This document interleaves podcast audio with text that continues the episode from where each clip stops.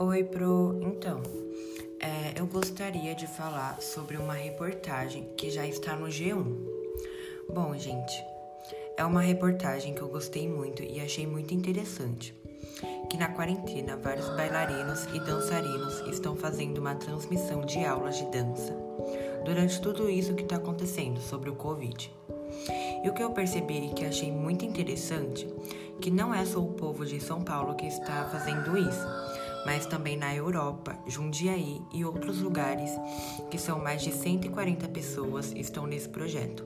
Nessas aulas transmitidas, eles fazem o yoga, o balé e outras é, modalidades da dança, que são transmitidas através de um aplicativo na internet. E que esse projeto foi criado, pelo que eu entendi, em Jundiaí.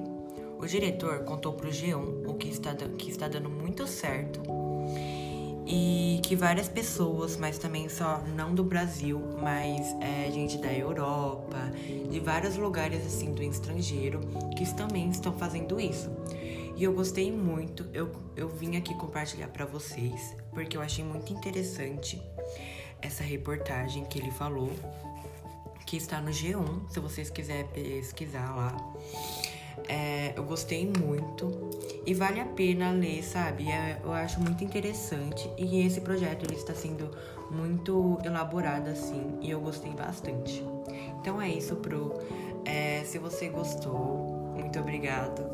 E eu amei é, ver essa reportagem. Tchau!